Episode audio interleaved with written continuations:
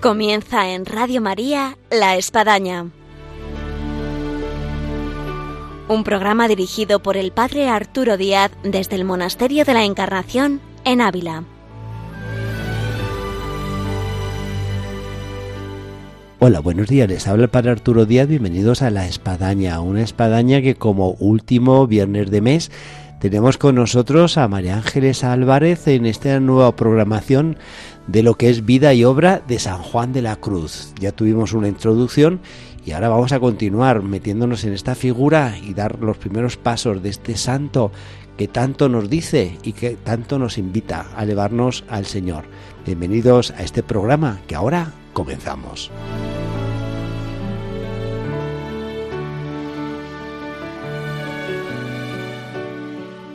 Buenos días, María Ángeles. Buenos días, un saludo para todos.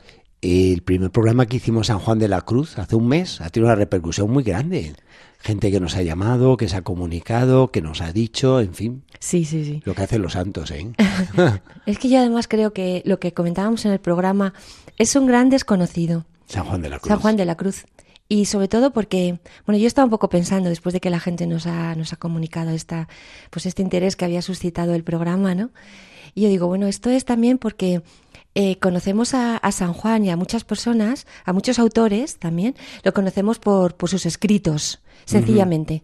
Pero cuando de repente también conocemos, le conocemos por su vida, es decir, por lo que ha hecho, cómo ha respondido a las cosas, cuáles han sido sus manifestaciones, su manera de entender la vida, de todo, pues poco a poco le vamos conociendo como persona y tiene pues a veces otra, otra, como dijéramos, como otra parte distinta, como otra vertiente distinta, ¿no? Que nos hace entender, como decíamos en el programa anterior, con más profundidad lo que nos dicen sus textos y sus poesías, sus comentarios y sus libros, pero que también nos abre como, otra, parte distinta de sí, de su propia personalidad. Tenemos que comentar, María Ángeles, que hubo un prólogo a, este programa de San Juan de la Cruz y una incertidumbre, porque cuando terminamos la vida obra de Santa Teresa, con todo lo que estás diciendo y más de lo que supone esta gran santa, pues teníamos nuestras dudas. Aquí los dos diciendo, oye, San José era bueno comentar textos de Santa Teresa o a lo mejor ir libro por libro y también hacer un comentario de cada uno de sus grandes libros. Y, también aparecía San Juan de la Cruz y apareció aquí el obispo, don Jesús García Burillo de Ávila, que, que, bueno, que fue el que dio el empujón. Exactamente. a San Juan de la Cruz. Sí, además, don Jesús sabe, nos conoce muy bien y, sabe que nosotros conocemos a, San Juan, que, sabe que yo le leo, que yo le estudio mucho, que es una persona a la que yo recurro en muchas cosas de mi vida. Y, que, bueno, una vez acabada Teresa, que también es otro de mis bastiones y de mis bastones en la vida, pues dijo, bueno, pues ahora, María Ángeles, para adelante, eh, con San Juan, pero ¿por qué no? Al otro místico. Al otro místico, ¿no? Y que, también vamos a, hablar bastante de, Teresa y de los dos juntos. Bueno, es que es el uno y el otro. De hecho, el de Santa Teresa, y hablamos bastante de San Juan de la Cruz, pero bueno, ahora tomamos la otra imagen y, y, veremos la sombra de Santa Teresa. Estábamos con una introducción que le agradó mucho a los oyentes, Vamos a continuar con ella porque estas introducciones ayudan luego a meternos de lleno en lo que supone la figura de San Juan de la Cruz. Claro, sobre todo esto que decíamos, ¿no? De que esa leyenda negra sanjuanista que ha caído siempre sobre este pobre santo tan especial, ¿no? Porque era el santo de, pues de un santo austero, era el santo de las noches, el santo de, de las nadas, era un santo que, que ha dado como un poco de prevención o de miedo para acercarse a él. Y vamos a ir poco a poco hablando de, cómo era él y cómo, cómo fue su vida, ¿no? Para eso vamos a empezar hablando un poco de los estudios que se han hecho, porque creo que nos muestran bastante eh, todo, todo lo que nos tiene, lo que vamos a ir avanzando, ¿no? En primer lugar, eh, desde que murió el santo, que pese a que tuvo una vida, sobre todo al final, muy, como vamos a ir viendo, pues, pues llena de calamidades y de problemas y de, pero eh, en el momento que él murió ya se vio su santidad y mm, prácticamente desde ese momento se empezó a intentar escribir la, historia de este santo, de este santo Juan de la Cruz. Y empezaron las geografías, es decir, una serie de, escritos eh, de rememoranza de, la santidad y que nos, nos hablan de cosas muy interesantes, sobre todo porque están escritos muchos de ellos casi contemporáneos del santo, ¿no? Por ejemplo, tenemos eh, los textos de Alonso de la Madre de Dios, eh, asturicense, que así se le conoce, eh, que, es una persona que, vivió del 1568 1635, es decir, está ahí realmente casi casi contemporáneo que, de San Juan, ¿no? que tiene un libro que se llama Vida, Virtudes y Milagros del Santo Padre Fray Juan de la Cruz, que este libro, junto con otros que vamos a ir citando, pues es una suerte que se ha publicado hace poco, en el año 1989, por la editorial de espiritualidad.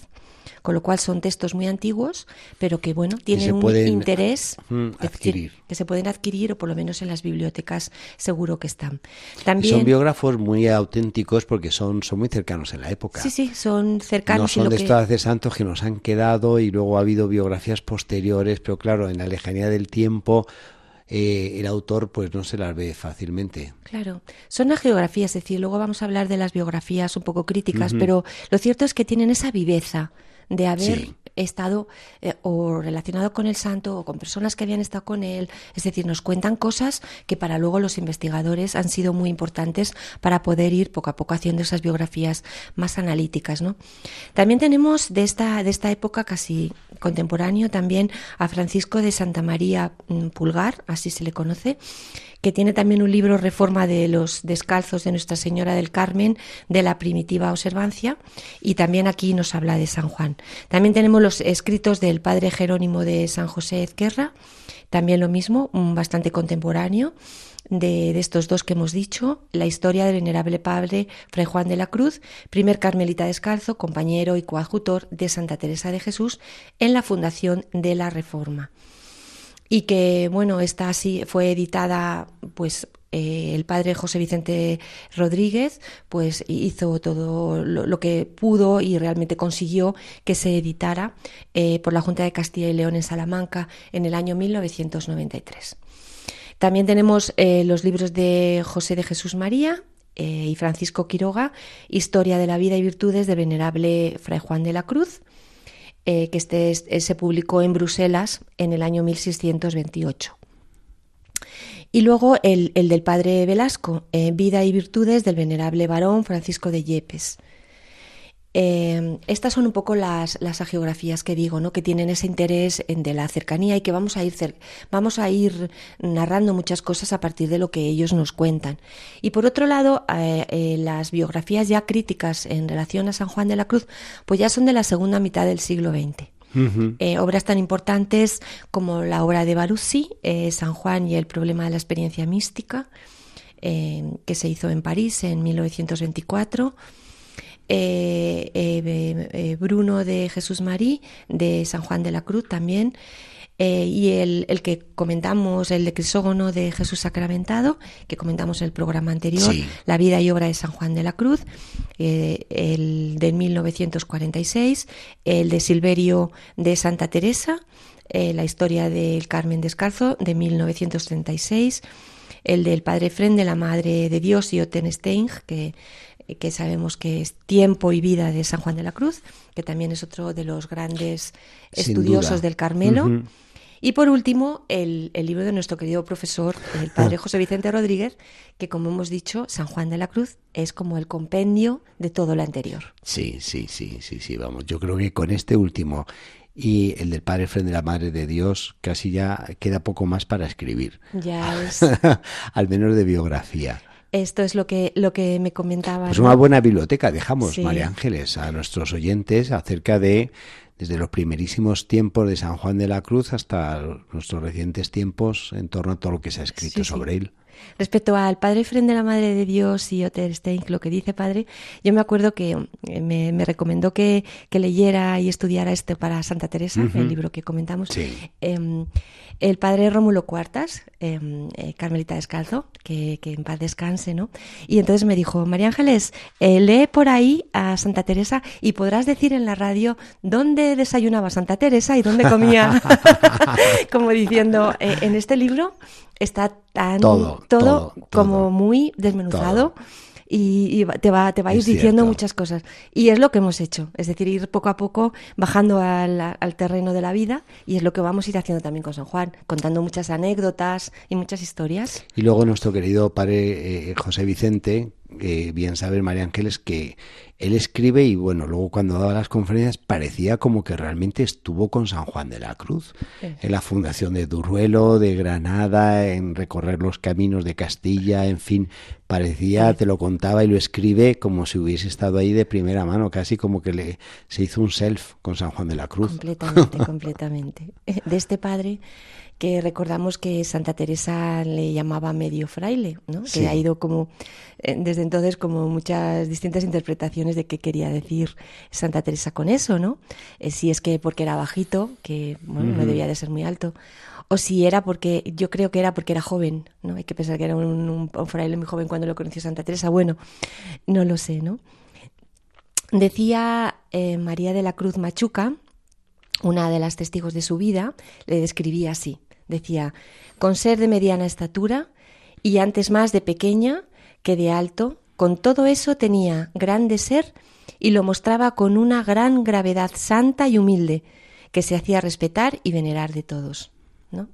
Que, que era esta, estas personas, ¿no? Que, que, pese a ser pequeñas de tamaño, pues al final llenan todo, ¿no? Y que tenía siempre, la, todas las personas que lo trataban, pues le veían, ¿no? Ese, ese fondo eh, profundo y como dice, ¿no? Esta, esa gravedad que viene a hablar un poco, pues eso de esa manera de entender la vida, ¿no? Desde, desde la fe y desde la experiencia de Dios, ¿no? No obstante, María Ángeles, nosotros aquí en el Museo de la Encarnación, bien sabes que tenemos una silla del confesionario en el cual confesaba San Juan de la Cruz y que es, es pequeñita, parece estas sillas así flamencas eh, corta de patas y, bueno y da un poco el, tamaño para decir el que aquí se sentaba era de, era, era de pequeña estatura. Pues San Juan de la Cruz medio fraile. Era pequeño era valiente era decidido era fuerte no así nos sigue diciendo eh, en María de la Cruz dice pobre en el vestido celda y cama, porque solo tenía dos tablas y dos frezadas blancas, y en la celda no tenía ostentación de libros más que la Biblia, la cruz y el breviario. Bueno, a mí este, este texto le he recogido porque me ha gustado mucho, sobre todo esto que es lo que tenía San Juan en la, en la celda. Yo siempre creo que ver la biblioteca de alguien te define esa persona, su personalidad. O sea, quizás de, una casa lo que más te define a una persona es su biblioteca. Tú cuando entras a una casa es lo que te fijas en los libros que hay. Porque eso te dice que... no sé, es que a veces la mirada femenina va a las cortinas,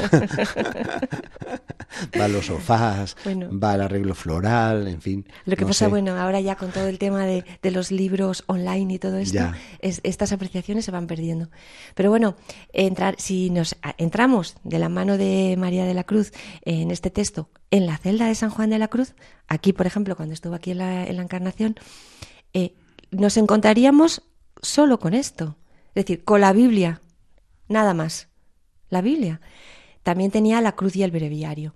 Sabemos que, que bueno, que, es que San Juan, como vamos a ir viendo en los programas, la Biblia se la conocía al dedillo. O sea, es que vamos a ver cómo va a ir explicando todo desde la Biblia.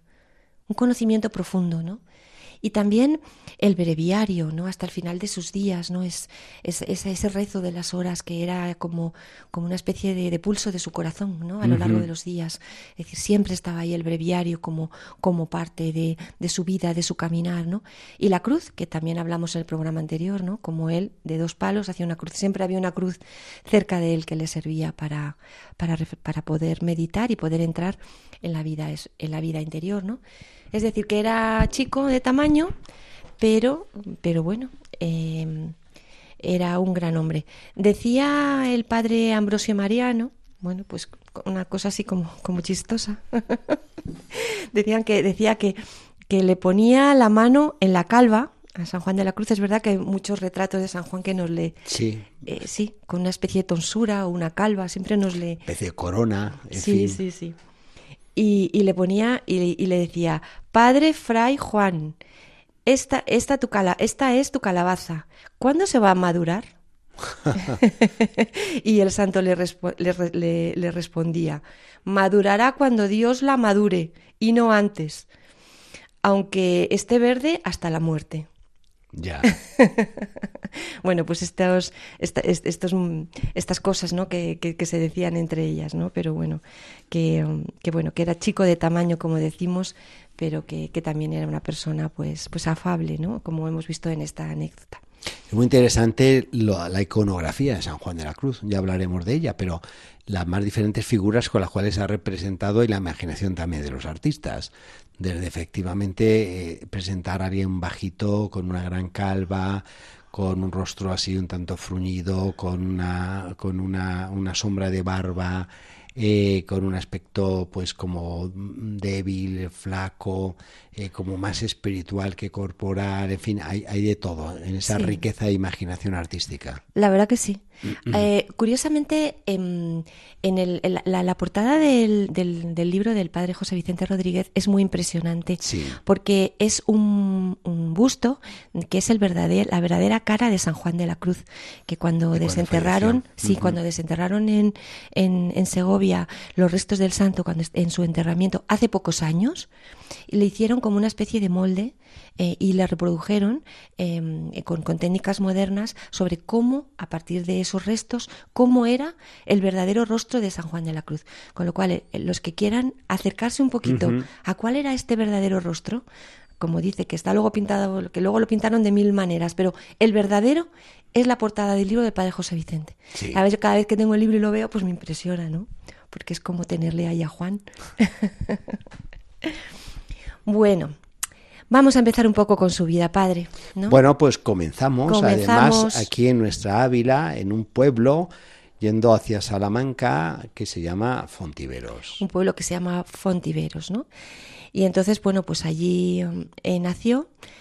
Eh, eh, se sabe que nació en, en, el año 1542 en este pueblo de, de Fontiveros y que era hijo de Gonzalo de Yepes y Catalina Álvarez, con lo cual nuestro Juan, nuestro santo Juan de la Cruz se llamaba realmente Juan de Yepes Álvarez, ¿no? A mejor tiene relación, parentesco, María Ángeles.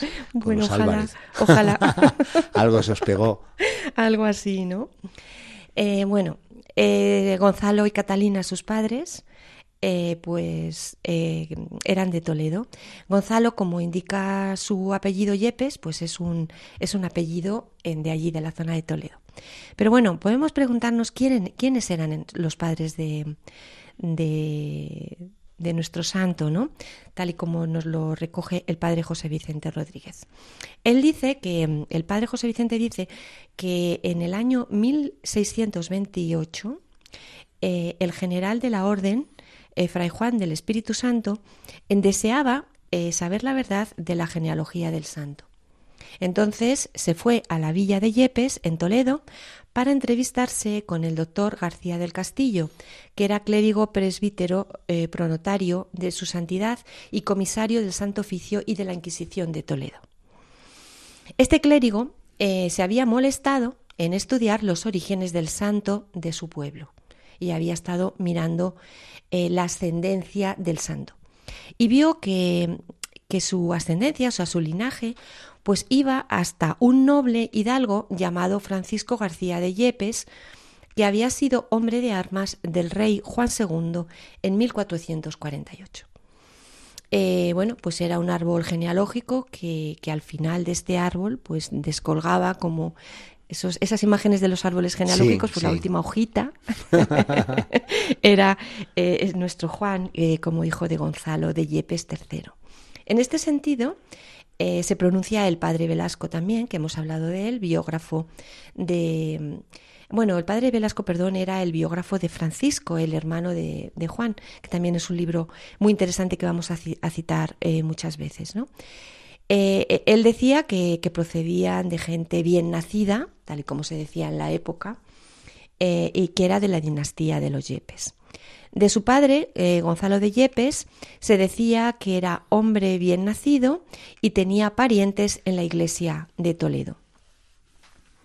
Bueno, voy a, leer un texto que nos habla de todo esto y que está recogido de los escritos espirituales del hermano de Juan, de Francisco de Yepes, que también es un libro que se puede leer y que es muy interesante, ¿no? Los escritos espirituales de, Francisco de Yepes. Eh, dice así, Los padres de Fray Juan de la Cruz fueron naturales de Toledo. El padre era noble, llamábase Gonzalo de Yepes. Su madre se llamaba Catalina Álvarez. Fuimos tres hermanos. El menor fue el padre Fray Juan. Viniéronse sus padres a vivir a Fontiveros, donde se casó con la dicha Catalina Álvarez, pobremente. Catalina, huérfana, vive en Fontiveros en la casa de una noble viuda, en cuyo telar de sedas y burratos trabajaba. Además del telar, la viuda tenía una posada. Bueno, em, Gonzalo eh, pasó por Fontiveros, el padre, parece ser que pasó por Fontiveros para ir a la feria de Medina del Campo. Porque, como nos dice, era ocupado en su agente de dos tíos suyos que allí en Toledo vivían y tenían trato de sedas por gruesos. Es decir, que la familia del de, padre, de, nuestro santo, de Gonzalo, pues eran, eh, eran eh, negociaban con textiles, ¿no? Vemos que eran unas personas comerciantes, comerciantes de textiles de Toledo y que se movían por toda Castilla y que por tanto mm, pues iban a Fontiveros, iban a Medina del Campo, ¿no? Y que pues, eh, pues en, este, en estos viajes, pues Gonzalo se enamora de Catalina, que como nos ha dicho el texto, era una mujer pobre. Y que trabajaba en el ámbito textil. Que era una, era una, una tejedora. Entonces que por eso mm, probablemente eh, se conocieron, ¿no? Eh, Catalina, que tenía fama de ser hermosa y de ser una persona muy, muy virtuosa, ¿no? Nos dice Alonso en el proceso de Segovia Em, que, se, que, se, decía de ella la mesura, la honestidad, el retiro, retiro apacibilidad, eh, con las que su calidad, que era envidiada y amada de ellas, su término noble mostraba ser bien nacida. Eh, bueno, pues esta, esta Catalina, como hemos dicho en el texto anterior que hemos leído, pues vivía con una viuda, ¿eh? ¿no? Y en esta viuda era donde ella trabajaba. Em, pues era una de las hilanderas, una de las costureras que tenía esta viuda en Fontiveros. Parece ser que eh, cuando esta viuda conoce los amoríos de Gonzalo y de Catalina, pues les dice que por favor lo dejen, que si no se da cuenta que eso es imposible, ¿no? Eh, les desaconseja completamente. Y, les y se lo desaconseja por lo que van a pensar los parientes de Gonzalo. Esta opinión que ha sido recogida, pues ha sido interpretada de mil, de mil formas, como vamos a ir analizando algunas de ellas. Es decir, ¿por qué eh, ya se pensaba lo que realmente ocurrió? Que los familiares de Gonzalo les pareció fatal que se casaran, em, que se casaran estos, estos jóvenes, ¿no? Lo cierto es que Catalina y Gonzalo desoyeron lo que les dijeron la, la viuda y se casaron, como dice su hijo Francisco, pobremente. ¿Qué pasa para que un hombre rico, como era Gonzalo, se casa con una mujer pobre y se queda él pobre? Es decir, no, en vez de... Rebaja su condición. Rebaja su condición completamente, ¿no? Se queda realmente en la calle. Sabemos que una de las causas de, la, muerte de, de, Gonzalo, que va a morir joven, es la pobreza, la miseria en la que vivieron, ¿no? Entonces nos planteamos cómo ¿Qué, pudo pasar realmente? ¿Qué pudo levantar este, este matrimonio para que eh, les desamparara la familia de Gonzalo de esta manera y para que este hombre, que como vamos a ir viendo, era un hombre culto, era un hombre que sabía leer, escribir, que llevaba negocios, podemos decir que era un empresario en términos actuales, ¿no? De una familia pudiente, de una familia bien considerada, por casarse con una joven, ¿no? Se queda absolutamente sin nada y sus tíos y sus familiares se quedaron eh, completamente sin protegerles de nada. ¿Cuáles son los motivos que se arguyen ¿no? para esto? En primer lugar, eh, la desigualdad de linaje y de hacienda. Algo que nosotros hoy en día no podemos entender, porque nos parece, lo primero que nos parece hoy en día es que los matrimonios tienen que ser matrimonios por amor, por enamoramiento. Algo que en esta época era completamente raro. Es decir, los matrimonios... Eran por conveniencias. Eran por conveniencias. Eran asuntos importantes que la familia determinaba con quién casaba a sus hijos o a sus hijas. Y por tanto era como, en primer lugar, como un altercado contra contra una familia, contra, contra unas ideas que tenían unos padres, contra unos planes familiares, ¿no? Es decir, bueno, eso es lo primero. Y lo segundo, eh, de repente, un joven prometedor, un joven de buena familia, mm, se casa con esta mujer que no aporta absolutamente nada, sino deshonra, en un momento en el que la pobreza para estas familias era también un motivo de deshonra, ¿no? Algo que tampoco hoy en día no, no, estamos como muy acostumbrados a, entenderlo. Eh, eh, hablamos en esto y yo aquí, y lo recoge mm, el padre José Vicente, yo también lo estaba pensando, ¿no? Lo que la santa, nuestra Santa Teresa decía, ¿no? De la negra honra, ¿no? Que hemos hablado de ella. Es decir, esta, esta honra sagrada eh, que, que, no, no, es capaz de llevar bien las desigualdades sociales. Es decir, y que, y que aquellas desigualdades sociales en esta época eran infranqueables. Sí. Es decir, un joven como Gonzalo era completamente imposible que se casara, que viviera, y que esta, esta pobre mujer em, que se dedicaba a trabajos eh, como hilandera, llegara a, ser parte de la familia de Yepes, ¿no? De, esta familia que poco a poco en programas sucesivos, padre, porque ya se nos va acabando el tiempo, vamos a ir analizando quiénes eran estos Yepes y, vamos a ver si entendemos un poco más por qué desampararon a esta joven pareja. Pues esto comienza interesante. Como que los oyentes dicen que sea ya el próximo viernes de vida obra San Juan de la Cruz. Así que María Ángeles, pues lo dejamos aquí y con este deseo de poder continuar este itinerario que hoy hemos comenzado, digamos así, la biografía de San Juan de la Cruz después de la introducción que tuvimos el programa pasado. Yo simplemente quiero dar una pequeña idea para si alguien tiene tiempo en este, en este mes eh, y puede acercarse a hacer un viajecito, ¿no? Es ir a Fontiveros. Eso. Recomiendo ir a Fontiveros, porque igual que decimos que conocemos a Juan también por otras cosas, no solo por sus escritos, vamos a conocerle por este sitio de Fontiveros y vamos a ver esos campos de Castilla, ¿no? Que se abren, la, ese horizonte que se pierde, ¿no? Y vamos a ver este pueblo que tiene tantísimo interés y que nos va a ser como el alma, el alma de Juan vamos a entender muchas Muy bien, pues dejamos esa tarea, ir a Fontiveros. Ir a Fontiveros. Pues muchas gracias, María Ángeles.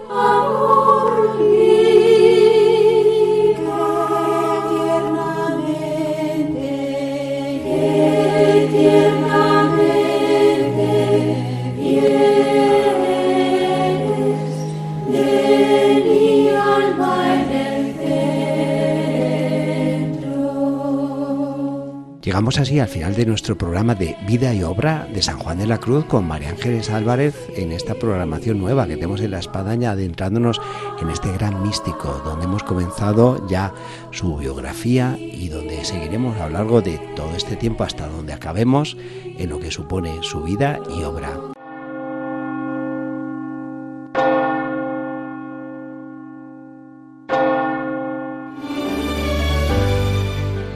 Han escuchado en Radio María La Espadaña, un programa que dirige el Padre Arturo Díaz desde el Monasterio de la Encarnación en Ávila.